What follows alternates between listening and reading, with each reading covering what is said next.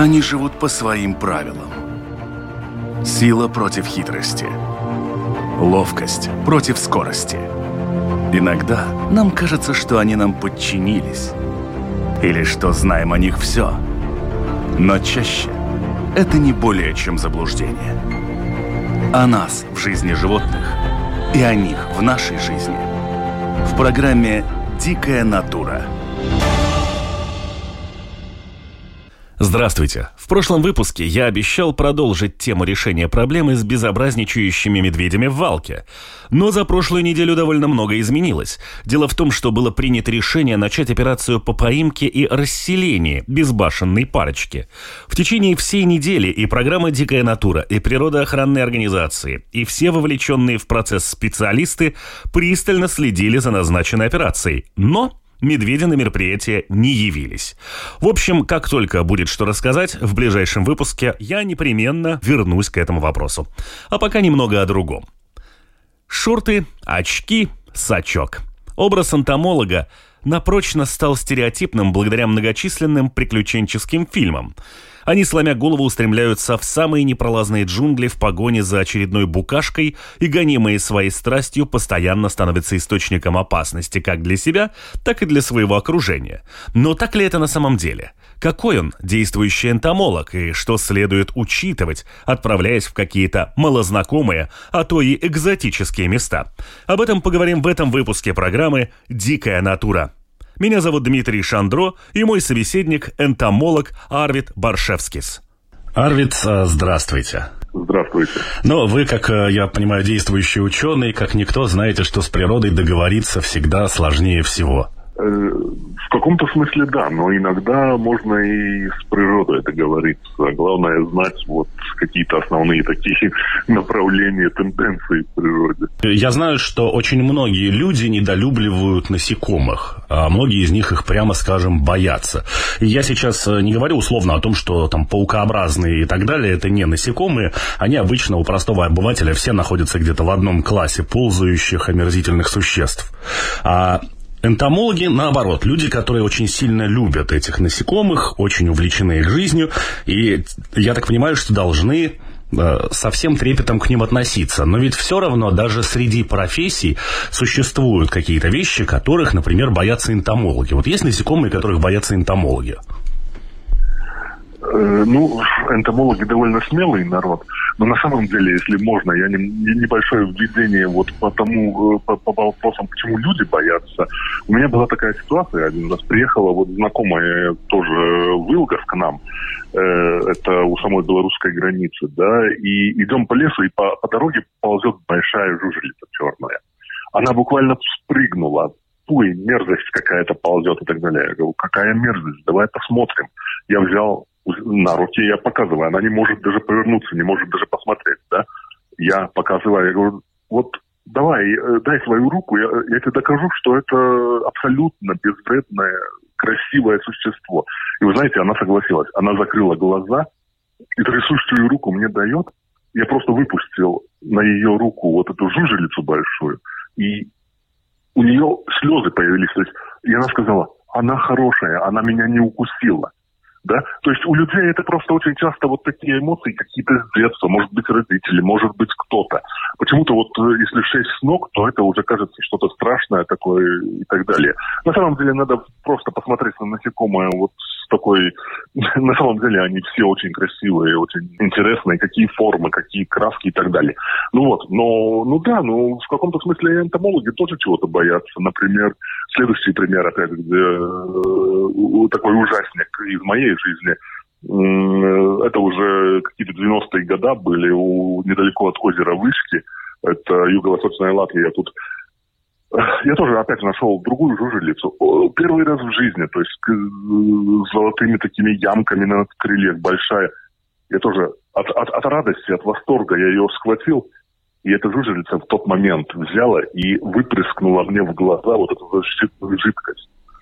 Вот вы знаете, вот это учение нам всю жизнь было. То есть, э, во-первых, хоть и озеро рядом, но там все заросше. То есть до воды добраться, прополоскать я не могу.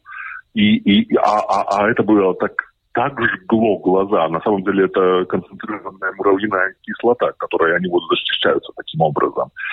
И вот, э, вот такой случай. Но я ее бросил обратно вот в эту ямку, где она сидела, и через полчаса, когда мне это все пришло, прошло, я опять вернулся к ней. Так что бывают и в Латвии, когда, скажем, вот всякие вот такие курьезные ситуации, на самом деле, которые как бы наука на всю жизнь. Я с большими жужелицами сейчас очень осторожно всегда работаю.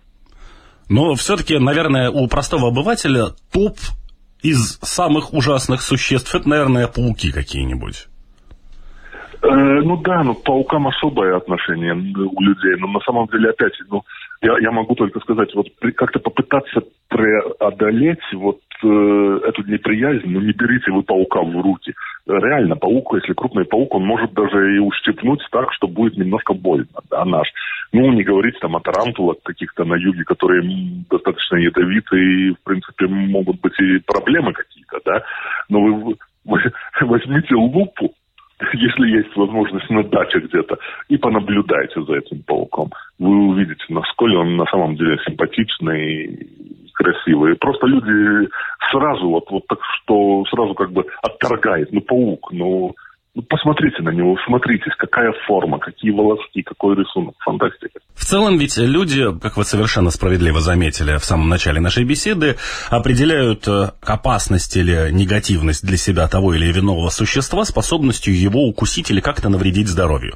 И понятно, что очень многие насекомые поставили себе на защиту биохимию и всевозможные яды, всевозможные концентрированные кислоты для того, чтобы отбиваться от хищников. И, наверное, наверное, вот это как раз для человека является какой-то такой лакмусовой полоской, ядовитый, не ядовитый. Но, насколько известно мне, ученые, когда рассматривают э, существа с точки зрения их опасности для человека, если мы говорим о людях, то, как правило, в топе находятся далеко не самые ядовитые э, существа, а совершенно по другим критериям это происходит. Э, ну, Видите, тут тоже абсолютно, можно сказать, разные подходы. Опять из своей экспедиционной такой практики. Один раз э, в Армении я поднимаю большой-большой-большой камень, и вдруг из-под камня э, такой, ну, как бы такой, ну, как, как змея вот так начинает шипеть кто-то. Знаете, я бросил этот камень хотя бы в голове, как биологу, я должен был понять, что под камнем там особо-то, наверное, змея и толком быть не может. А на самом деле это опять оказались э, крупные жужелицы из подрода трибакс, которые просто шипят. То есть они увидели этот свет, и они сразу испугались и стали шипеть. То есть, э, опять, как бы абсолютно без, без, без такое вредное существо, а, но оно напугало меня как энтомолога, да. А с другой стороны, в свое время в Таджикистане опять также поднимаю камень, и оттуда вдруг как батарея таких выстрелов. Ну, нормальный человек тоже бы как-то, наверное, испугался, но я сразу понял, что это жуки-бомбардиры. То есть опять есть такие небольшие, сравнительно там около сантиметра, меньше даже, э, которые просто выпрыскивает э, жидкость э, из кончика брюшка, которая потом в воздухе реагирует и превращается в такой маленький взрыв, который дымит, да. Таким образом он отпугивает э, людей. Не знающий человек, конечно, наверное, может испугаться и опять какие-то мифы рассказывать и так далее. Но мы, как энтомологи, мы, мы это знаем и ну, то есть, э, но все равно э, не, в, таком, такой ситуации, когда это неожиданно, ты реально э, можешь дернуться даже от этого. Если мы представим себе энтомолога, который находится где-то в экспедиции с точки зрения кинематографа, это какой-нибудь человек с очком, с каким-нибудь пробковым шлемом, если это какие-то теплые страны, и стоящий в каком-нибудь лугу. Насколько это соответствует действительности? Ну, э, ну э, мне сразу в, в глаза вот сюжеты из фильма «Дети капитана Гранта», э, образ Паганелли, да. То есть это, наверное, самый, самый такой типичный, который остался у многих из нас, наверное, с детства. Даже да, но Паганелли был да, географом. Да-да, с таким с очком, с очками такими большими и так далее. На самом, на самом деле, сачок-то остался и в нашей дне, да. Но в наши дни энтомолог это уже немножко, немножко иной по облику, потому что реально мы в тех же самых экспедициях в джунглях, когда ездим в те же самые Филиппины, где мы вот каждый год ездили, по сути, мы используем уже современные ловушки, то есть это могут быть световые ловушки. Вот э, идешь по лесу и вдруг белая, белая простынь где-то выставлена и светится лампа с генератором, да. То есть световые ловушки, где на свет прилетают множество там живущих насекомых, то, то есть э, все знаем, что э, летом бабочки в окна залетают и так далее. То есть э, они летят на свет. Или, например, разные оконные ловушки мы ставим, то есть такая пластиковое стекло, оргстекло, да, и снизу ванночка, и вот ночью они летают и в эту ловушку попадают.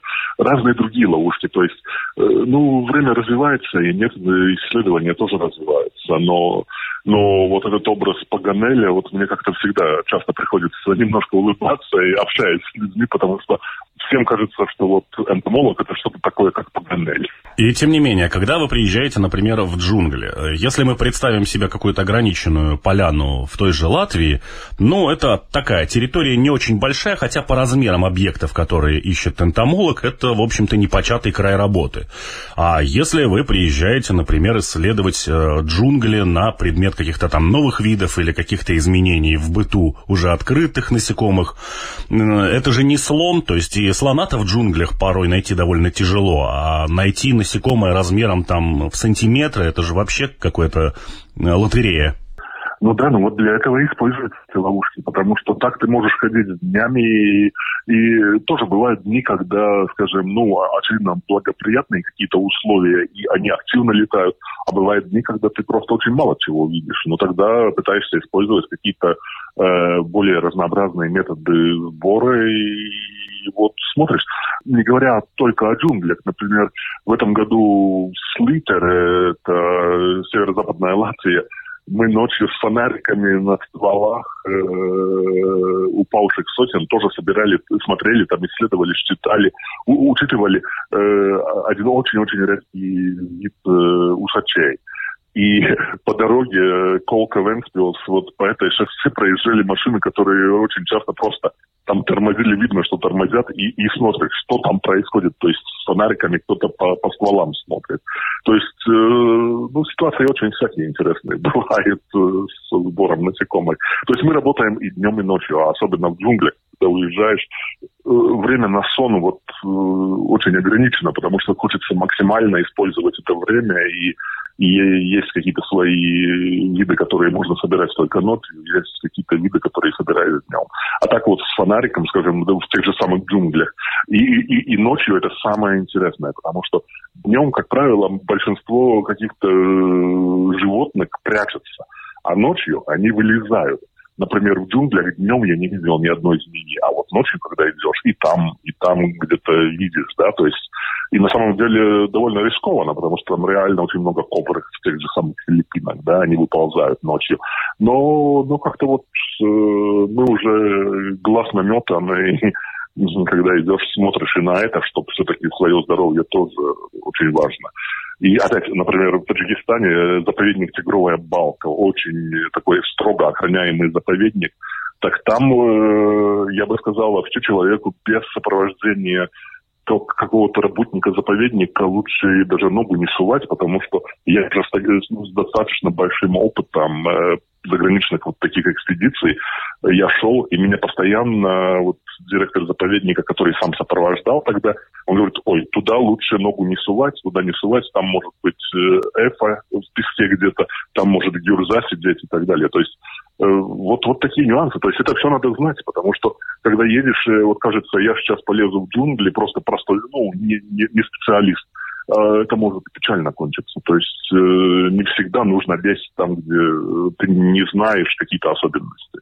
Очень часто и в документальных фильмах, и опять же по рассказам энтомологов, да и э, если кто-то был в том же Рижском зоопарке, в экспозициях, используются так называемые ультрафиолетовые лампы для того, чтобы подсвечивать скорпионов, которые в этом свете начинают прям просто светиться, как скорпион Баскервилли в ночи. Э, используете ли вы такие фонари? Э, в принципе, для, так как мы сами жукисты, да, то есть в основном исследуем жуков, для нас это как бы не очень актуально. Э, что видят скорпионы, да, но, но, но, но их там, и так там, скажем, в тех же самых Филиппинах, в джунглях, там так полно, там надо быть достаточно осторожным, тем более, что там есть, скажем, крупные скорпионы. Эти крупные не настолько опасны, чем очень мелкие скорпионы, э, которые, укус которых может быть абсолютно смертельным для человека. Да?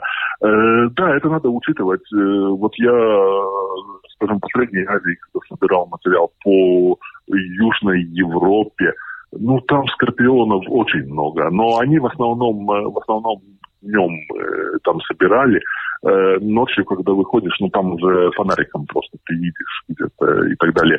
Но, но скорпионы, да, э, скажем, они, у них тенденция такая довольно плохая залезать куда-то. Например, если ты какой-нибудь ботинок или сапог где-то оставишь за, в зоне достигаемости скорпиона, он может туда залезть, и ты будешь сувать туда ногу, и он может просто ужалить. И, и поэтому, поэтому, скажем, э, как правило, скажем, если живешь в палатке, то, в принципе, вот обувь лучше держать в закрытой палатке, куда они не могут залезть. Э, или в каком-то помещении, но так бросать где-то на улицу, ну тогда надо вытряхнуть и посмотреть, чтобы ничего не было. Если вы находитесь где-то, не знаю, в лесу, это может быть и Латвия, сейчас, конечно, сложнее с путешествиями, но, допустим, вернемся там в какое-то прошлое, на отдыхе где-то в более теплых краях. Э, как энтомолог я понимаю интерес к определенным ползающим созданиям, но вот если человек, Арвид, э, уже не на работе, столкнется с какими-то представителями вот этой вот всей ползающей фауны. Если мы составим такой топ-10 самых ужасных ползающих, летающих, плавающих, там, насекомых, паукообразных, неважно. Где десятая строчка это самые безопасные, а единица, ну это просто бежать. Э, а, а, а, а вы знаете, это будет индивидуально каждому. Например, для меня на первом месте будет э, ну, скажем, первые три места будет не скорпионы, не, не там змеи какие-то и так далее. Для меня это будут просто э, осы, шершни, пчелы. То есть у каждого организма по-своему. Например, у меня э, вот, всю жизнь кусали пчелы, осы, шершни даже кусали. Э, всю жизнь ничего не было. А последние годы, вот очевидно, организм накапливает какую-то гадость, да, какие-то какие вещества, и иммунитет, и вот эта реакция становится все, все, все как-то по-другому. И, например, вот у меня был случай, вот реально на даче укусила пчела, и у меня анафилактический шок пошел, и слава богу, что э, ну, жена откачала с мокрыми полотенцами и так далее. И сейчас, когда я еду в джунгли, у меня всегда с собой вот эти вот препараты, которые, если, не дай бог, ужалит, просто я, чтобы вколоть э, вот какие-то эти препараты антиаллергенные, чтобы э, выжить. Скорпионы, там змеи и остальное, это, это все побочно, потому что если я знаю, где они и где они могут быть, я, я формально, я уже на это обращаю сразу внимание. И, и мы, научившись так идти по лесу, когда ты все-таки ставишь ногу, ты смотришь, куда ты ставишь эту ногу.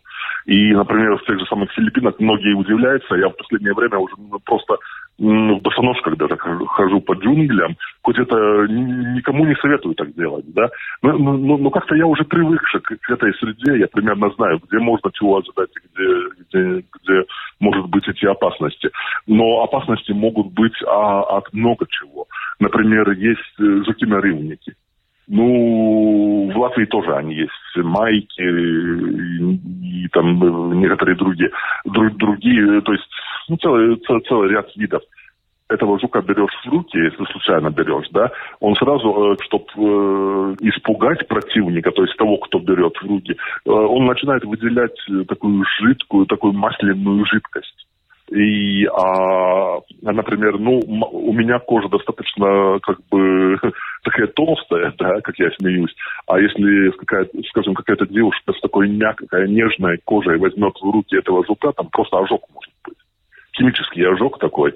Но в Латвии эти виды наши не настолько страшны, то есть. А, например, где-то опять в тропиках, например, э, в свое время индейцы отравляли наконечники стрел э, веществами, полученными из природы, в том числе и вот из этих жидкостей жуков, в том числе и разные отвары там растений ядовитых и, и так далее. То есть, э, вообще, если говорить о ядовитых жуках в Латвии, их очень много. Только мы не знаем об этом, слава богу. И в каком-то смысле, слава богу. А с другой стороны, эти яды не так просто вот э, получить в организм, чтобы мы там пострадали от этого.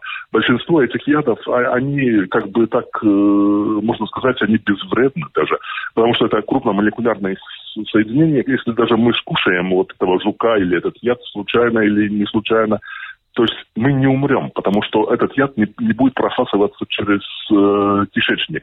Но если вот этот яд попадает куда-то в кровь, то, в принципе, это может быть наверное смерть. Есть и такие, но об этом особо, может быть, и не говорим. Э, все знаем то же самое, колорадский жук, да, берешь в руки оранжевая жидкость. На самом деле это довольно сильный яд, и, в принципе, э, но, но этот яд, он не может ни через рану никак попасть в организм. То есть, э, э, поэтому мы не умираем от этого, но, но птицы неохотно клюют им это не очень вкусно э, и, и так далее. Как мы знаем, вот э, целый ряд видов.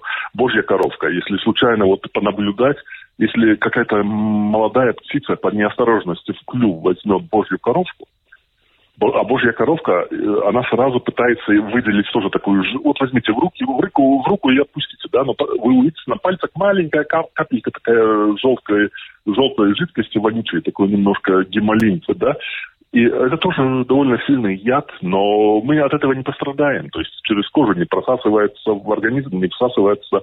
Ну, к сожалению, если в кровь попадает, то могут быть... Э, в кровь не капиллярную, то есть не в рану какую-то, а внутри, скажем, мышечная и так далее, то могут быть проблемы серьезные. То есть ядовит, ядовитых насекомых много, и многие из них, кстати, используются и в народной медицине тоже даже в Риге в гомеопатической аптеке, не знаю, как сейчас, в свое время э, можно было купить лекарство, которое называется кантхарис. А, это, а на самом деле это название рода э, мягкотела. То есть это какой-то настой, вот, э, я не знаю технологии, как это производят, но именно веществ, которые содержатся в, этих мягкотелках. То есть там очень интересно на самом деле. В ряде трудов э, энтомологических упоминаются в качестве самых э, опасных э, насекомых, и не только насекомых, там и членистоногие есть те же клещи, как раз-таки вот те, которые их сложно увидеть, и более того, к ним не надо лезть, они придут сами. И один из таких это овод. И это тоже связано с тем, что впоследствии эти личинки начинают очень неприятно жить внутри человека. Ну да, ну если посмотреть, я не знаю, спросить у медиков, там сколько таких случаев у нас в Латвии. Я, я, я не слышал, чтобы это было настолько часто. Э, разные похожие тоже насекомые живут в тропиках. Вот их-то я, конечно, и, может быть, побаивался тоже, которые там не одно какое-то яйцо куда-то в кожу откладывают, а там десятки может отложить, и потом эта кожа буквально превращается как как такие вот, э, ну, такие какие-то, э, не знаю, живые... Ну, почти в соты. Э, да-да-да. И это самое, ну вот, и, и, и по, вот, вот, вот это тоже нюанс, да, это тоже может быть где-то. Но, но на самом деле это не так часто. И про оводов, именно вот этих в Латвии в последние годы я особо не слышал много таких случаев. Но, но, но в природе, то есть э, э, просто всегда нужно поинтересоваться. Если, например, вы летите в Таиланд, ну почитайте какие-то какие-то особенности вот природы Тай, Таиланда, скажем, э, в, курортной зоне, как правило, там ничего такого сверхопасного нету. Но, но тот же самый скорпион может быть в курортной зоне. Да и змея, пожалуй, какая-то может заползти тоже куда-то. То есть, но, но всегда нужно быть достаточно осторожными в таких экзотических странах. Но, кстати, я скажу еще о другом. У некоторых э, вот туристов, особенно, которые приезжают куда-то, э, вот есть такая тенденция, вот я увидел что-то такое суперинтересное. Давай я заберу, привезу домой, там даже хотя бы какую-то ракушку. Э, обязательно почитайте правила, что можно реально вести через какие-то границы и так далее. Э, вы можете нарваться на такие неприятности. Просто за кусок коралла или за какую-то улитку реально можно попасть даже в тюрьму. То, что вы хотите нелегально вывести. Поэтому с этим вот надо быть очень осторожным, э, когда посещают всякие курорты. Тут я тоже могу рассказывать и свои какие-то приключения Например, в Турции меня в аэропорту задержали, ну как задержали, ну немножко остановили маленький город на юге Турции, недалеко от границы с, Сир, с Сирией, но маленький это один миллион жителей. И аэропорт маленький, достаточно там 4 или сколько рейсов в день только летит. И, естественно, они проверяют все, э, всех иностранцев, все сумки, что там везут и так далее. И у меня был, например, там, да, в горах там собран какой-то гербарий для нашей коллекции – и они это увидели и реально попросили вот подойти к полиции. Я стал объяснять, что я биолог, что я совместно с коллегами из этого университета был в экспедиции в горах, мы там собирали. Тогда они, слава богу, позв... разрешили позвонить в этот университет, и они подтвердили, что... А в то время я еще был ректором Долгополского университета, и, и, и тогда, вот, например, в, восточных странах очень часто слово «ректор» это срабатывает. И тогда, наоборот, они Э, когда сказали, что я реально ректор и был в гостях у ректора э, этого университета в городе Кахраман-Мараш. И, вы знаете, это был шок. Но сам начальник отдела полиции пришел ко мне, извинился и еще пригласил попить с ним чаю.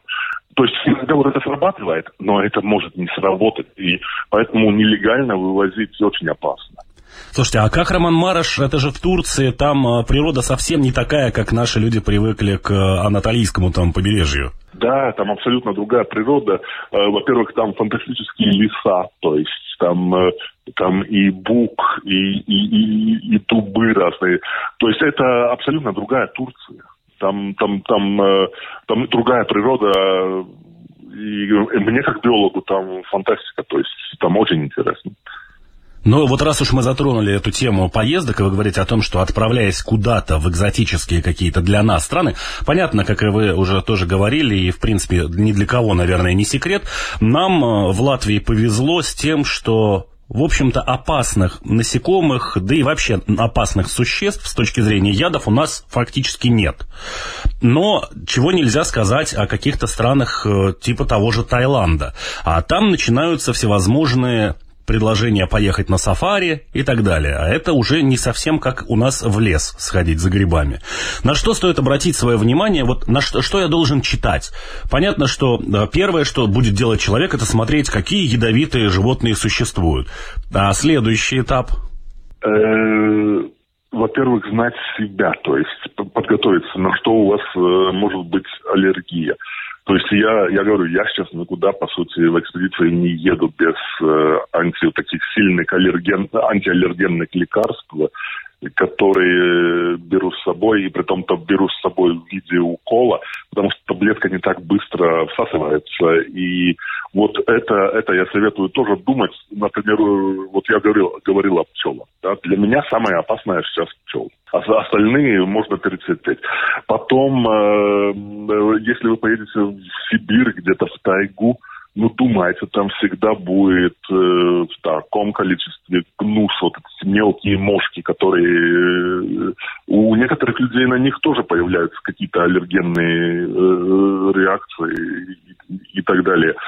Ну, ну, на, ну, просто надо немножко посмотреть о природе. Если вы поедете в сафари, как правило, более-менее это ну, не так уж опасно, да, но какие-то нюансы всегда могут быть. То есть э, как-то самому тоже нужно думать о какой-то вот такой предостороженности, потому что, ну, э, заранее очень трудно предсказать, но какие-то вот элементарные антиаллергенные лекарства всегда с собой лучше брать, э, пригодятся, не пригодятся, но если что, так хотя бы какой-то вот э, такой, э, ну, способ выжить. Мы все знаем, как нужно одеваться, идя куда-то в лес за грибами или за ягодами здесь, в Латвии. Но это в основном связано, разумеется, с клещами, то есть это длинная одежда, там все во все заправлено, все всем максимально плотно прижато. А в странах теплых там ведь все-таки достаточно жарко. Там какие-то другие принципы действуют или тоже закатали все, что смогли, минимум открытых участков тела? Это очень индивидуально, очень зависит от человека. То есть э, простому, скажем так, простому человеку без экспедиционного опыта, может быть, и есть смысл э, надеть длинные какие-то брюки, которые заправлены в носки или как-то по-другому. И идти. Э, я, я говорю, я уже настолько привык, э, скажем, к тем же самым Филиппинам, что там, э, там по джунглям э, очень часто я просто хожу в шортах и в кроссовках, и иногда даже вообще в босоножках. Э, ну, это надо знать, понимаете? То есть это... Я в первый год, когда я был в джунглях, там, в Филиппинах, у меня были специальные сапоги, у меня, и потом я медленно подыхал в этом всем, потому что э, жара 35 градусов, влажность э, 100% почти, и, и, и, и то есть ты все время, э, вся одежда у тебя, можно сказать, мокрая, то есть ничего не высыхает на солнце, то есть влажность очень большая воздуха, и, и такой ты ходишь, но к этому привыкаешь, и, и потом уже а, а с другой стороны, в тех же самых Филиппинах мы поднимались в горы и там ночевали. Я ночью замерз. То есть вроде бы почти экваториальный климат в субтропике, и, и ночью замерз, а оказывается в горах, и там прохладно ночью тоже бывает. Так что, ну, надо на это, на это все надо смотреть, но вот э, э, я очень активно выставляю какие-то свои вот такие приключения, фотографии и так далее на Фейсбуке, и э, очень часто люди видят, как вот я иду там, собираю грибы в Латвии, тоже в шортах и так далее. Ну, что типа, ну, ну так, ну, что это не совсем правильно. Ну, может быть, да, но, и, и во-первых, я всегда прививаюсь от э, клещей, да.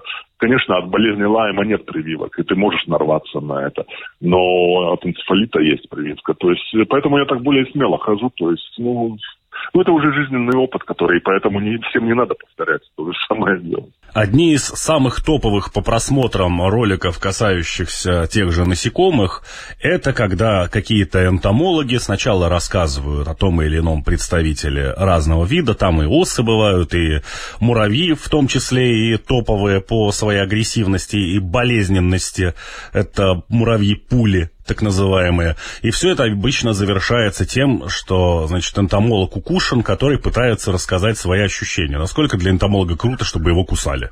Э, не знаю, э, как для кого, если он садомазохист, то, возможно, ему это круто, но я испытывал в Филиппинах вот эти муравьи-пули, и больше в этот э, фрагмент джунглей я не заходил.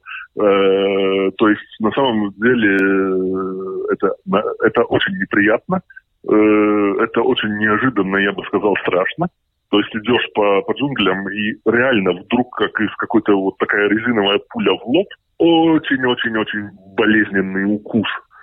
И так как у меня вот уже была э, эта аллергия на пчел, я думал, ну все, сейчас надо быстро доставать свои прививки. Я был уже готов как бы вкалывать вот эти препараты. Но от муравьиного вот этого укуса, ну, у меня не было никакой реакции, слава богу. И... Но вот два раза э, в ту поездку меня вот жалили вот эти вот муравьи-пули, и это очень неприятно, это очень больно, но это быстро проходит.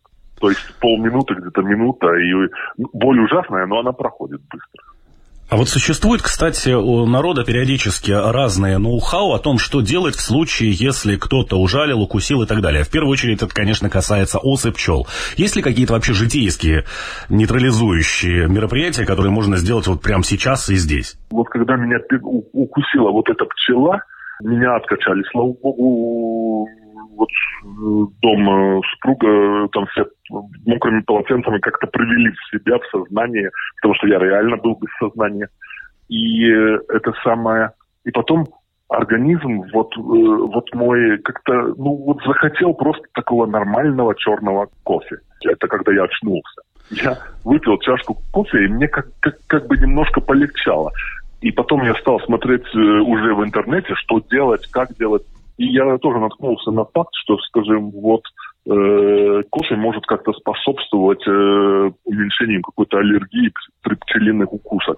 Это не научно. Это я нашел в интернете. Я не знаю, насколько научно. Но мой сам, вот, чисто на своем примере, мой организм попросил кофе, и мне как-то полегчало от этого. Поэтому я... Э, э, очень трудно сказать. Это, конечно, нужно было бы приглашать кого-то из медиков, которые, у которых очень большой опыт э, по этим вопросам. Э, ну, ну, я вот знаю, что я в природу не могу выезжать сейчас без, э, если у меня нету с собой, с собой одноразового укола вот этого и шприца, и, и вот этих лекарств ампул. Но это вы сейчас об экстремальных реакциях организма говорите, об анафилактическом да. фактически шоке. Нет, я имею в виду да, стандартную да. реакцию организма, когда просто место укуса это больно. Э, ну, в случае там с теми же муравьями, пулями, это больно настолько, что человек, в общем-то, лежит и дергает лапкой, и идти особо далеко никуда не может. Есть ли что-то, что может как-то облегчить вот такие состояния, которые просто, просто болезненные? Вы знаете, вот на самом деле я, я сам э, не знаю, потому что реально там в джунглях тогда не было даже у кого спросить, потому что я один сам забрел в этот участок, где у них гнездо. Это было этот муравейник. Э, том то муравейники у них в таких пнях там и так далее. Нет, там не надо было дергать, э, как говорится, лапами, да, но на самом деле э, болез, болезненно очень было. И э, там даже не было времени подумать, что делать, потому что, э, я говорю, в моем случае вот этот вид, который меня ужалил, э, он яд э, как-то быстро, наверное, разложился, ну, примерно, может быть, минута примерно, и, и, и все остальное. А, а так... Э, ну, вот особых таких методов-то, по сути, там мы не знаем вот, в джунглях. Ясно. То есть, если вот эти вот муравьи, кстати, вы совершенно справедливо заметили, а, что механизм попадания яда, вводимого этими муравьями, это именно жало, чего, в общем-то, у наших муравьев нет, и у других муравьев тоже в основном да. не встречается. Вот у них же есть в этих же джунглях у племен эти обряды инициации, когда мальчик становится мужчиной, когда в эти варежки руки они пихают, и потом почти двое суток наслаждаются вот этими болевыми ощущениями. То есть остается только терпеть, в общем-то. Ну, понимаете, ну, видите, у каждого народ, народа есть какие-то свои обычаи, да, и, очевидно, этот обычай, он э, уже в какой-то культурной эволюции вот этого народа, он как-то сохранился, значит, э, что-то в нем есть, да, и, э, ну, я, конечно, сам, может быть, не сторонник таких э, обычаев, но в тех же самых Филиппинах, например, нам два или три раза тоже пришлось проходить через какие-то местные обычаи, чтобы местные племена, а там очень много племен разных, чтобы местные племена, например, э, разрешили на их территории ставить палатки. То есть это, это очень, на самом деле это очень интересно. Например, в одно э, мы у вулкана Апо, это самая высокая гора Филиппины, пока не действующий вулкан, и вот чтобы, скажем, э, мы там могли вот э, на территории этой вот деревни, где живет это э, племя Багобота Багава, чтобы там э, мы могли ночевать сделать свой лагерь. Э, они организовали специально для нас вот такое как бы посвящение, такой обычай. Ну, насколько он более театрализованный, насколько он серьезный, это трудно сказать. Э, но, например, они жертвовали петуха, и, и потом э, нам пришлось пить тоже такую жидкость, приготовленную ими, где в том числе входила вот какая-то петушья кровь в это все. Но, через только через что только не приходится иногда проходить. Но на самом деле они очень доброжелательные, они при том-то эти племена местные, они, им, например, нам сразу предупредили, им нельзя давать деньги, да, им можно давать там рис, можно давать что-то. Э, если дашь деньги, тогда там может быть вот реально проблемы, когда сразу, сразу могут а почему ему дал, мне не дал и так далее. Вот такие разборки начинаться. И, э, и поэтому э, вот нас предупредили коллеги, они нас сопровождали, и мы видели, как буквально вот за этот ритуал, что мы проходили, они тоже там отсыпали может быть, какой килограмм риса им, да, и так далее. То есть, э, на самом деле, они там, ну, та, они живут вот своей изолированной жизнью, они в города, там, я не знаю, как они попадают и так далее, но, но, но они такие очень доброжелательные. Хотя бы с другой стороны, в Филиппинах и бывают места, Э, где могут просто европейцы в заложники взять. И поэтому там тоже нужно знать. Э, поэтому всегда нас сопровождают представители, коллеги наши из местного университета, э, там в джунглях, и они знают, куда, где безопасно, а, а куда лучше не ехать. И один раз пришлось нам ехать в экспедицию, они сказали, вот через эту деревню поедем, в, в микроавтобусе все шторы должны быть закрыты, чтобы никто не видел, что едут иностранцы. Там такие случаи тоже бывают, к сожалению. Ну, в общем, э, главный совет для путешественника – это все-таки решать э, все вопросы через местное население, а не только начитавшись книжек. Э, это очень важно. Не всегда это, может быть, получается. И особенно в туристических местах иногда можно и нарваться на какого-то мошенника. Но это надо самому думать, надо самому смотреть.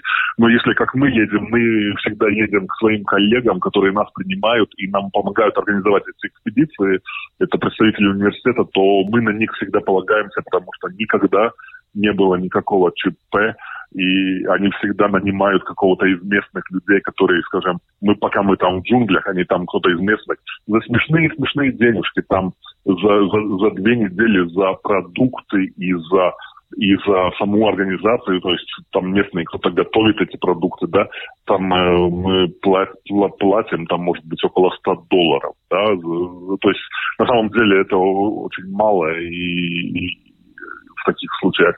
Но, но, но они вот такие, как бы гость для них это или иностранец в данной ситуации, гость, это, это как большой подарок для них, и поэтому они с большой радостью помогают. Что они больше всего ценят в общении с иностранцами? Понятно, что все безумно разные, и местное население, если мы говорим о тех же Филиппинах, и о племенах, и о европейских туристах, э, понятно, что все испытывают такой повышенный интерес друг к другу и пытаются понять немножко чем живет и что думает вот этот вот человек, которого я никогда до этого не видел или видел очень мало. Каким образом вот этот барьер можно чуть-чуть э, сдвинуть? Э, ну, я думаю, ключевое слово это должно быть уважение. Уважение к их культуре, уважение к нему как э, представителю вот этой культуры, как к человеку. Если ты уважаешь это, ну, можно договориться, и это очень важно. Это очень важно, особенно если едешь в мусульманские страны. Если эта культура... Филиппины, например, это в основном католическая страна, да, потому что есть испанские колонии и так далее. А если едешь в какую-то мусульманскую страну, ну, ну, ну тогда надо немножко подумать, как ты одет. В шортах, может быть, нет большого смысла там куда-то заходить в какие-то такие места и так далее.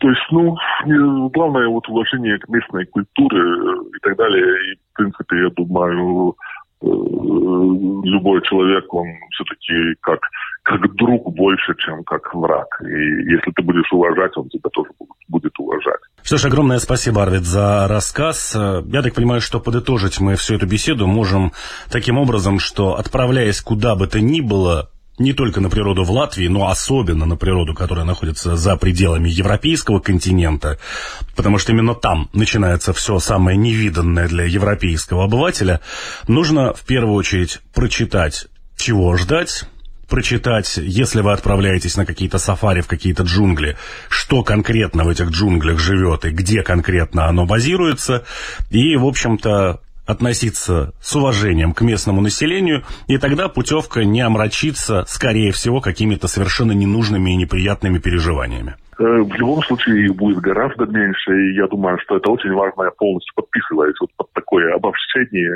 и э, просто надо уважать человека и, и, и его культуру, и немножко знать об этом. Все, спасибо. Всего доброго. Спасибо. Спасибо вам тоже. Всего доброго. Спасибо. На этом у меня на сегодня все. Прощаюсь с вами до новой встречи и напоминаю, что выпуски программы «Дикая натура» выходят на волнах Латвийского радио 4 по понедельникам после 10-часового выпуска новостей. Также повторы вы можете услышать в эфире во вторник ночью и в субботу после полудня. Все архивы программ доступны на сайте Латвийского радио 4 LR4LV в разделе программы «Дикая натура». Кроме того, все видео-версии программы вы можете найти на одноименном канале в YouTube, а также слушайте нас на всех крупнейших подкаст-платформах. Кстати, не забудьте подписаться. До новой встречи! Они живут по своим правилам Сила против хитрости. Ловкость против скорости. Иногда нам кажется, что они нам подчинились. Или что знаем о них все. Но чаще это не более чем заблуждение. О нас в жизни животных и о них в нашей жизни. В программе «Дикая натура».